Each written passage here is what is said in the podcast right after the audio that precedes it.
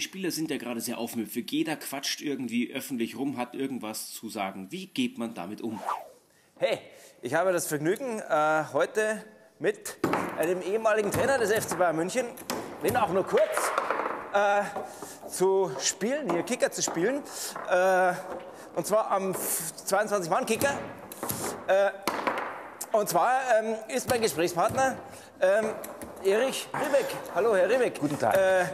Sie waren ja mal kurz Trainer. Es gab allerdings Schwierigkeiten mit den Spielern. Äh, Hieß es, äh, was waren denn genau? Äh, das war schwierig, die Schwierigkeiten.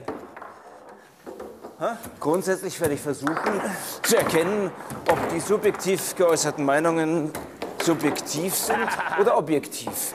Wenn sie subjektiv sind, dann werde ich an meiner objektiven Linie festhalten.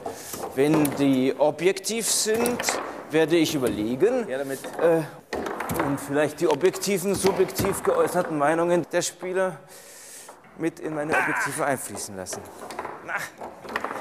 Tor! Sie haben gewonnen. Wie immer.